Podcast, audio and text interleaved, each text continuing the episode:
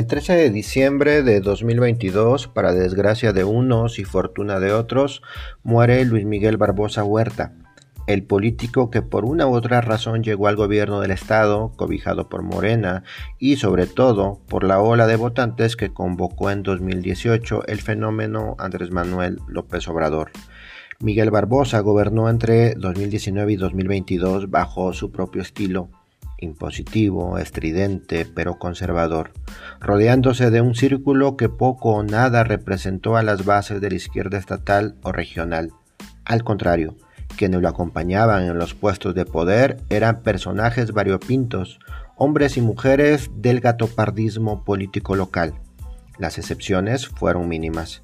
Miguel Barbosa gobernó bajo pautas poco arriesgadas y confrontó a los morenistas que le eran incómodos y que no convenían a sus fines e intereses. Esto lo sitúa históricamente como un gobernador del mismo perfil a los gobernadores del pasado, díganse del PRI o los morenovallistas. Y es que Miguel Barbosa fue un político de mecha corta, muy, muy vengativo, por ello, su muerte le cayó como anillo al dedo a muchos políticos que cayeron de su agrado y que en cualquier momento podrían ser llamados a cuentas. Barbosa tenía favoritos políticos sacados del lado oscuro de la vida pública estatal que vieron una coyuntura inmejorable para, cambiando de piel partidista, lograr aquello que no lograron ni con los Moreno Valle ni con el PRI.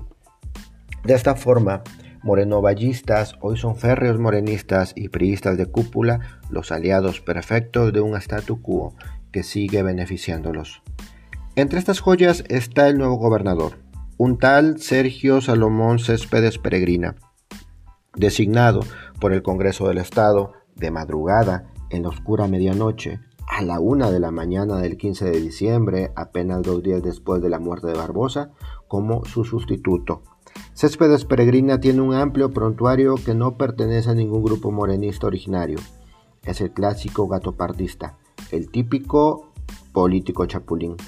Tepeaquense que militó unos 20 años en el PRI, partido del que fue en 2014 diputado local.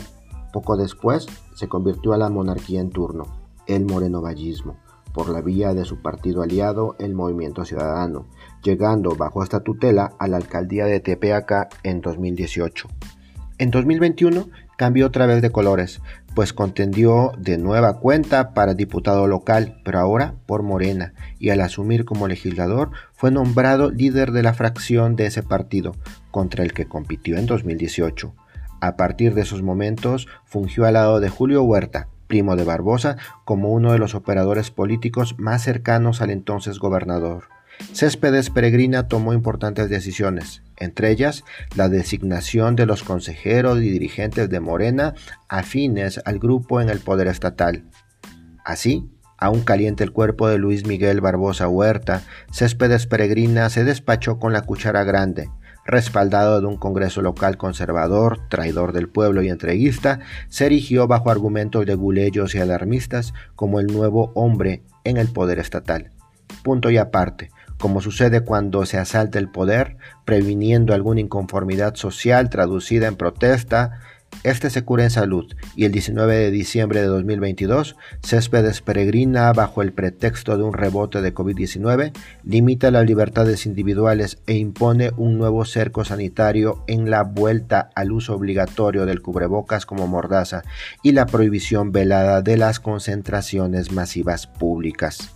Acciones que hay que leer bajo su simbolismo real, por el bien del nuevo sistema en el poder, la cancelación de las libertades individuales, la censura de las voces de inconformidad, la prohibición de la organización social, soy el pretexto de la salud pública. Así, todo cambió para seguir igual.